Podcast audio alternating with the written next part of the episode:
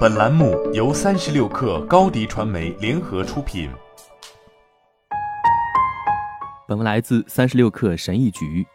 在结束周一到周五的讨厌工作之后，很多人喜欢在周末放纵，喝得酩酊大醉，狂看电视，然后周一再不情愿地回到工作苦行中，反反复复。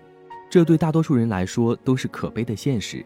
但是周末不仅仅是单调生活的暂时喘息，如果运用得当，周末可以帮助你放松，全面提升自己，创造你想要的生活。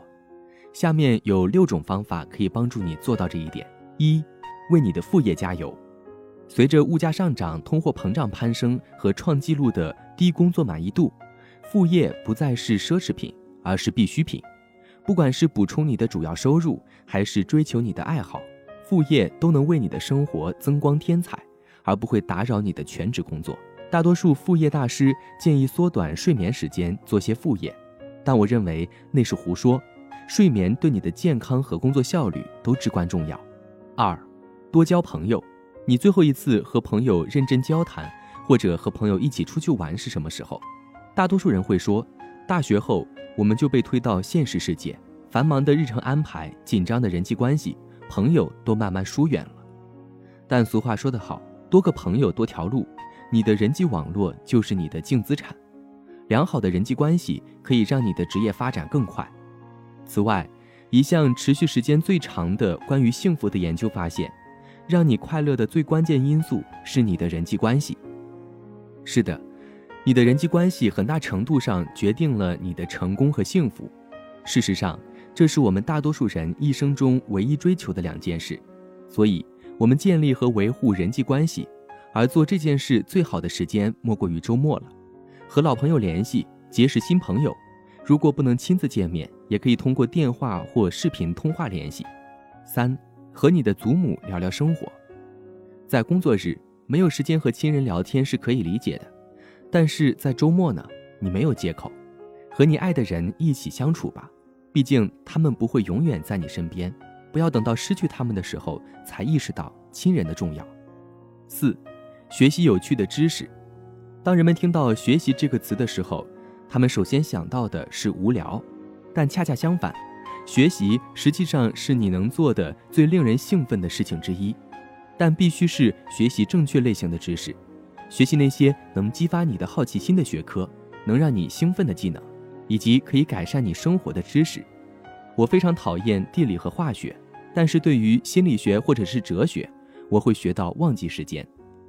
如果你没有直接的兴趣，那就去探索，然后它就变成了一个持续的循环，深入探索，找到新的兴趣点，然后重复。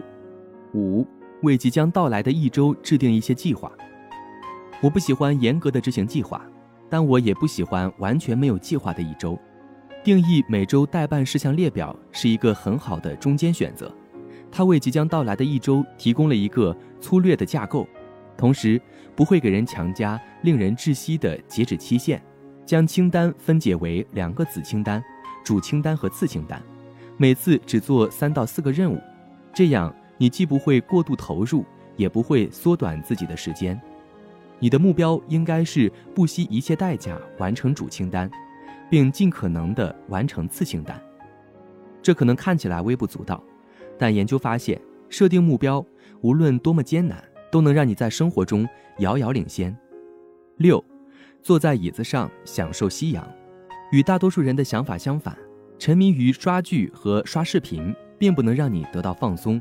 长时间的屏幕时间和脑力消耗，实际上会增加你的压力。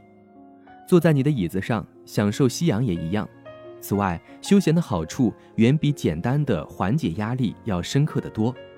研究表明，它和许多有益的事情相关：恢复大脑活力、提高创造力、注意力更集中、改善心理健康，甚至提高效率。